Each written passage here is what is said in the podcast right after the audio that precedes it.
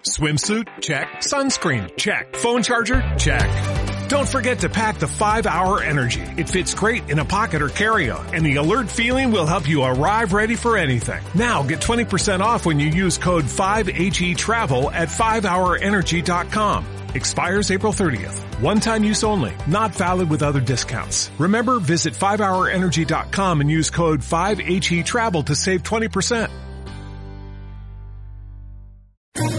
¿Quieres especular en la bolsa de la mano de un profesional? Operativadax.com. Recibe al momento en tu móvil las compras y ventas que realiza Alberto Iturralde sobre el índice DAX. Nunca ha sido tan sencillo ganar en bolsa. Operativadax.com. Las 5 y 36 minutos de la tarde comienza justo ahora nuestro consultorio de bolsa en este programa con Alberto Iturralde, responsable de díasdebolsa.com. Alberto, ¿qué tal? Muy buenas tardes. Muy buenas tardes, Rocío, todo muy bien. A ver, hoy hemos visto descensos claros en las bolsas europeas eh, justo a partir mm, de las dos y media cuando comenzaban esas palabras del presidente del Banco Central Europeo, Mario Draghi. ¿Qué le ha parecido? Bueno, eh, a Mario Draghi se le ha atribuido mucha influencia en el mercado en los últimos meses. ¿Qué es lo que pasaba? Que aunque nos diera malas noticias, los mercados aprovechaban para subir. Eran subidas que el mercado quería hacer, sin más. Claro, ahora pues va a salir de aquí y todo el mundo espera subidas. ¿Y qué es lo que ha pasado? Además, ha pasado en cuestión de 3-4 minutos. El índice DAX, CETRA, que es el nacional más grande eh, de la Unión Europea, ha llegado a marcar durante unos segundos por encima de los 10.050, que son los máximos históricos marcados durante el verano. Claro, ¿qué es lo que pasa ahí? Que inmediatamente saltan todos los stops de posiciones cortas y de hecho saltan también eh, compras precisamente porque se están superando los máximos previos. Y acto seguido el mercado ha hecho lo que tiene que hacer, que es entrampar a todo aquel que está pendiente de lo que dice Draghi para comprar o para vender. Esto es lo de siempre. Eh, se utiliza a ese tipo de, de figuras, el presidente del Banco Central Europeo y bueno y similares de cara a engañar a la gente en bolsa y es lo que hemos vivido hoy. Así es que ojo porque el giro a la baja que se ha producido en los mercados europeos eh, durante ese momento lo que indica es que va a haber continuidad en las caídas durante los próximos días. En el caso de nuestro seguramente hasta zonas de 10.470. Vamos con los datos definitivos de cierre de esta jornada y respondemos a dudas de nuestros oyentes. En tiempo real, CMC Markets patrocina este espacio. El IBEX despide el día en 10.619 puntos, con una caída del 2,35%. Ha bajado el DAX un 1,21% hasta 9.851 enteros. El retroceso para el CAC 40 de París del 1,5% hasta 4.323 puntos.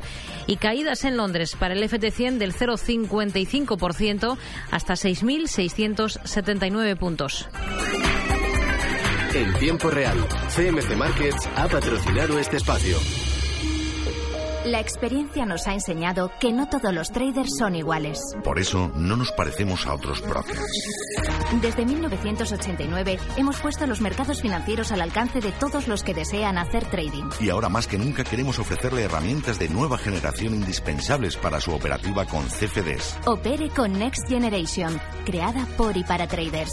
Visite cmcmarkets.es.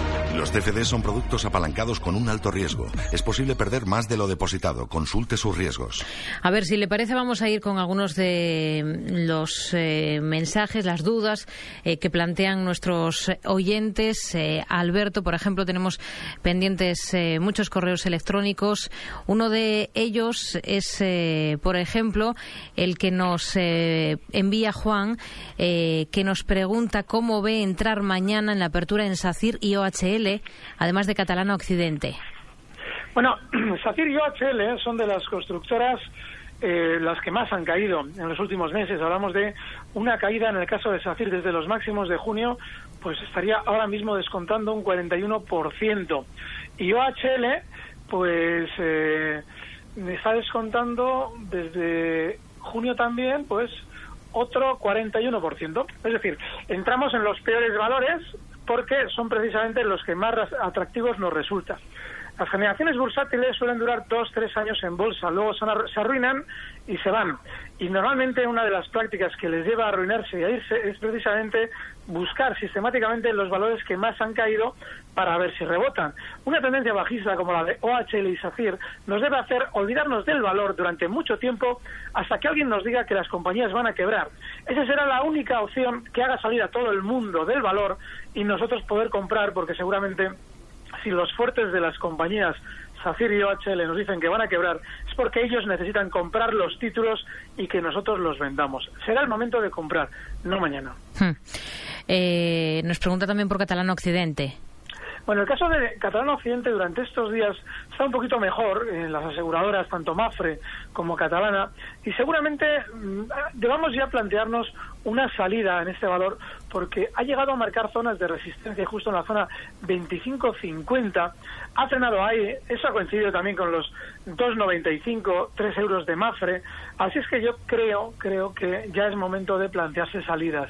Seguramente todo el movimiento alfa se ha producido ya y lo lógico es que desde los 24.52 donde cierra hoy la vayamos viendo descender hasta zonas de 24 incluso 23,95 no hay que estar en catalana hmm. A ver, eh, nos escribe Rosa y nos pregunta si usted ve bien eh, aprovechar eh, la caída para entrar en Bankinter con vistas ya al año que viene. Y pregunta por Adidas del DAX. Bueno, Bankinter, toda la subida que ha realizado durante estos meses ha frenado donde debía, en la zona 715. Esos 715 son los máximos que marcaba justo el día 3 de diciembre de 2007 como máximos históricos.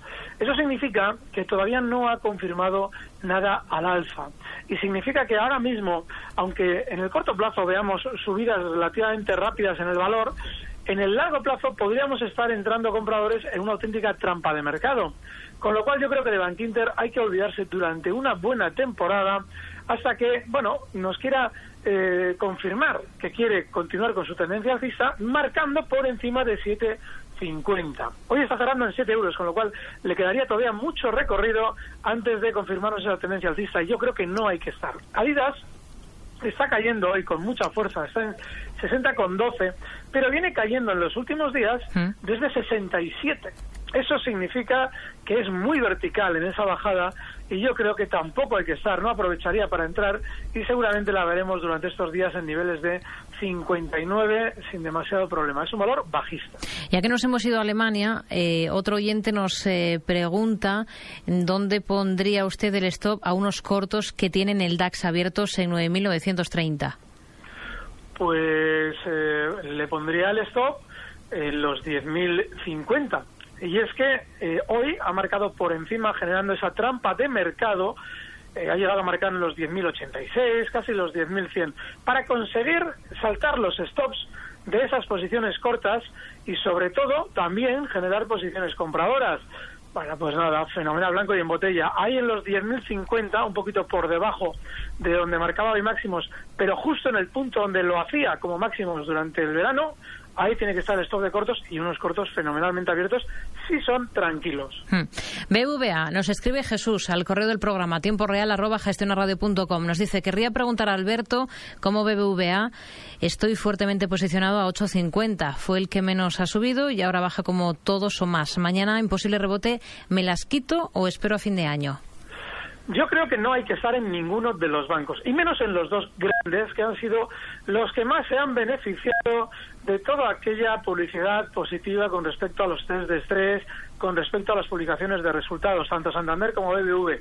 Así es que no es que esperemos a un rebote, podríamos llamarle al cuidador del BBV para que subiera el valor hasta por encima donde nosotros estamos, pero más bien merece la pena el plantearnos que seguramente esos valores de aquí a unos meses van a continuar recortando, con lo cual es lógico que a la hora de subir lo hagan menos, como él de alguna manera recalca ya, y a la hora de caer lo hagan más, como ya está demostrando hoy el BBV. Así es que yo personalmente, si mañana no recuperase esos 8.50 y cerrase ya cualquier día por debajo de los 8.30 me plantearía ya la salida definitiva del valor.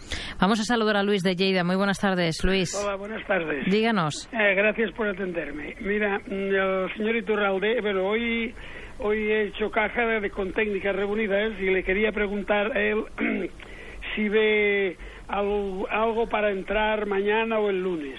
Igualmente, mm, estoy en Enagas con buenos beneficios si es hora de vender. Muy bien, gracias Luis, muy buenas tardes.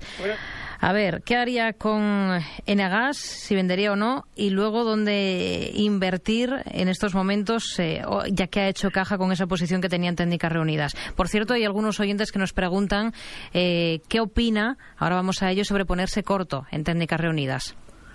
Bueno, eh, primero, en el tema de Nagas, yo lo que haría es liquidar, porque yo estas semanas le daba, incluso cuando hemos comentado alguna posible operación compradora, entre ellas estaba en Nagas, y dábamos un objetivo en la zona 720, objetivo que se ha cumplido ya durante estos días. Hoy marcaba 725. Yo creo que no hay que estar ya. El caso de técnicas, yo sí podría, podríamos abrir unos cortos. El problema que tenemos con los cortos en técnicas es que ya en la caída, que ha sido fortísima, ha frenado en primera instancia durante esta semana justo en los 36 euros, al calor de las caídas del petróleo. Ese recorte fortísimo justo frenaba ahí. Yo creo que eh, seguramente le va a costar romperlos a la baja, porque es una zona de soporte muy importante. Así es que no estaría ahora corto ya en técnicas, es tarde. Ya de entrar compradores en un valor. Pues yo lo haría en Lufthansa.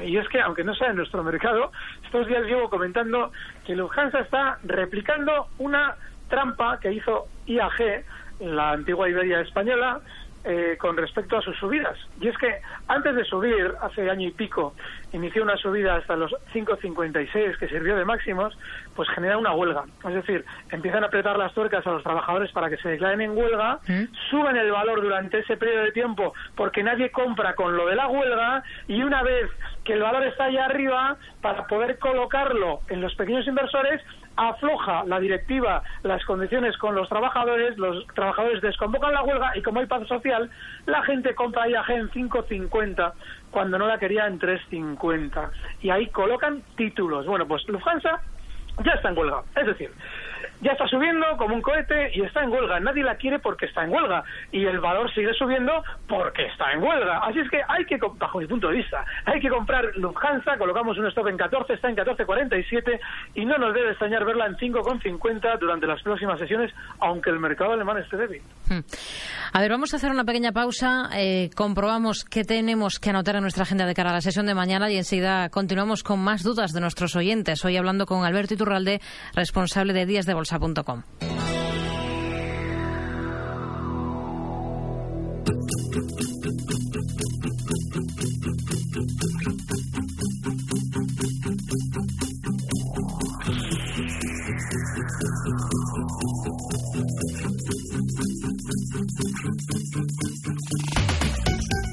Para terminar la semana en España, el INE va a publicar los índices de producción industrial de octubre.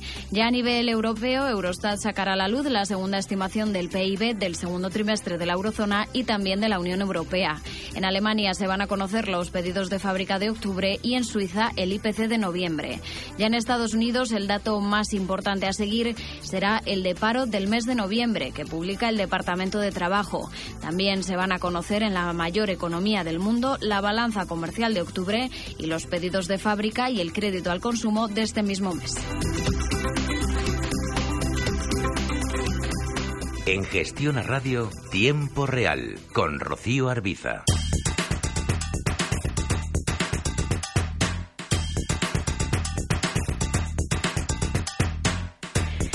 Seguimos en nuestro consultorio de bolsa con Alberto Iturralde, responsable de díasdebolsa.com. Continuamos con dudas de nuestros oyentes, por ejemplo, con un correo electrónico que nos envía Miguel Ángel, que pregunta eh, si ve posible una entrada en Prisa y Ecentis y a qué precios lo haría, en caso de que lo vea interesante. Eh, ¿Qué le decimos, Alberto? Prisa y Ecentis. En los, en los próximos 30 años no entraría en ninguna de las dos. Y es porque tanto Prisa, que lleva cayendo pues desde el año 2000 lleva descendiendo, salió a cotizar en el año 2000 justo en niveles de 22,57 y bueno, pues desde entonces viene cayendo hasta los 0,26 donde está ahora mismo. Así es que otra compañía que eh, hasta que no nos diga que está en quiebra no debemos plantearnos compras en ellas. Ecentis, que es la antigua Avancid, la antigua Radiotrónica, la eterna compañía que cambia de nombre para intentar hacernos pensar que es otra. Bueno, pues es la misma. Es un valor que siempre ha protagonizado grandes latigazos al alza para luego dejar enganchada muchísima gente con la propaganda que se hacen ellos mismos y a partir de ahí descender. Ahora, en esa última ocasión, que viene desde el 29 de octubre de 2013, lo está haciendo ni más ni menos que desde 1,80 hasta los 0,77. Así es que no entraría en ninguno de los dos, no porque no puedan subir, que lo más probable es que no lo hagan, sino porque son valores cuya filosofía ya nos debe hacer huir de ellos. No entraría en los próximos 30 años.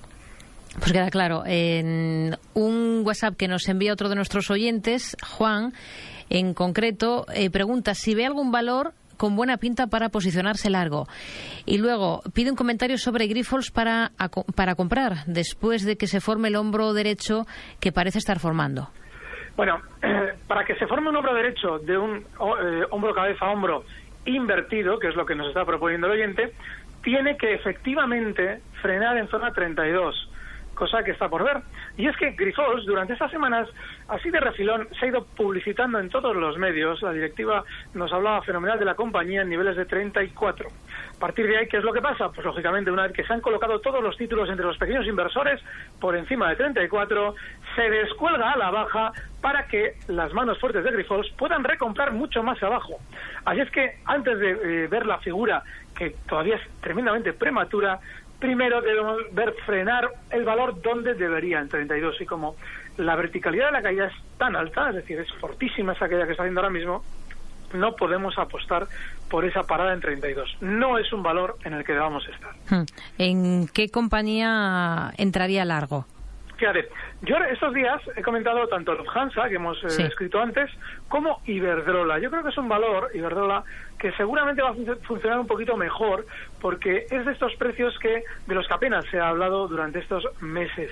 Así es que seguramente con un objetivo alcista de aquí a unas semanas en 6,06, que son los 6,21 que comentaba la semana pasada, pero como ha habido un reparto de dividendo, debemos también ajustar el gráfico. Bueno, pues cualquier entrada, cualquier recorte que nos hiciera Iberdrola hasta zonas de 6 con, perdón, 5,65, está ahora mismo en 5,83, sería buena para intentar una entrada con objetivo alcista en 6,06. Hmm. Eh, Melia Hoteles, ¿cómo lo ve? Lo digo porque se plantea entrar largo, Carlos, desde Cádiz, si supera la media de 200 sesiones. Bueno, pues es un valor que hoy ha estado muy fuerte, hoy ha estado tremendamente vertical al alza. Y bueno, pues eh, se puede entrar eh, con una precaución y es la de que coloquemos un inexcusable stop en 8.34. Hasta ahora mismo cerrando en 8.44. Con lo cual, pues bueno, se puede entrar en 8.34, no es un valor fenomenal, pero bueno, desde luego que hay cosas mucho peores en nuestro mercado. Y con ese stop en 8.34, nuestro objetivo alcista debería rondar zonas de 8,63. Mm, Yo lo evitaría, pero bueno, desde luego que hay cosas bastante peores que esta. Hmm. Nos pregunta por Telefónica Jaime. ¿Cómo lo ve? Bueno, ojo con Telefónica. Telefónica ha funcionado muy bien durante estas semanas, pero hay que recordar que los maravillosos resultados que nos ha publicado la compañía han aparecido en el 12.20 del valor y están ahora mismo cerrando en 12.90, habiendo tocado durante la sesión de hoy hasta el nivel 13,28. Es decir, que tras las palabras de Draghi, es de los que con más fuerza en el mercado español se ha girado a la baja. Esto a mí no solamente me haría ya desconfiar de Telefónica durante la sesión de hoy, es decir, cerrar largos si los tuviera, sino que me indica que seguramente durante los próximos días le toca más recorte, también al calor de las probables caídas del IBEX. Así es que en Telefónica no hay que estar. Hmm. A ver, otros eh, valores en el punto de mira. Tenemos eh, muchos correos que nos eh, envían nuestros oyentes, por ejemplo. Vamos con otro WhatsApp ahora. con uno de ellos, Francisco de Madrid nos pregunta por Almiral, Almiral. ¿Cómo lo veis? Soporte para este valor.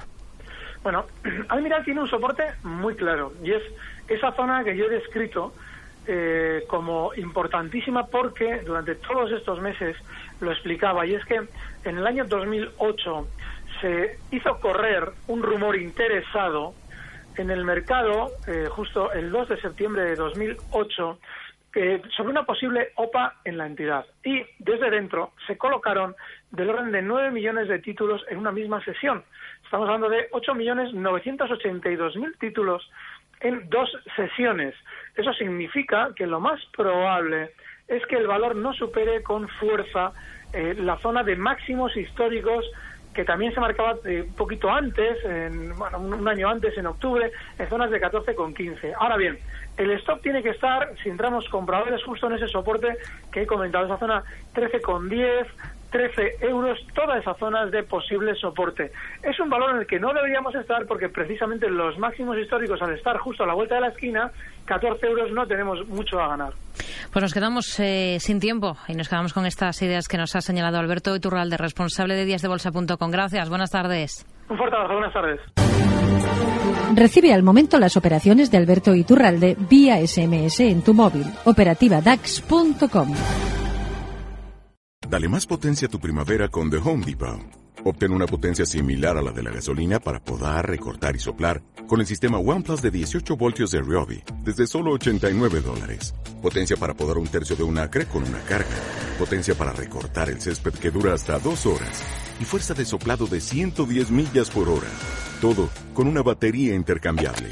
Llévate el sistema inalámbrico OnePlus de 18 voltios de Ryobi. Solo en The Home Depot. Haces más. Logras más.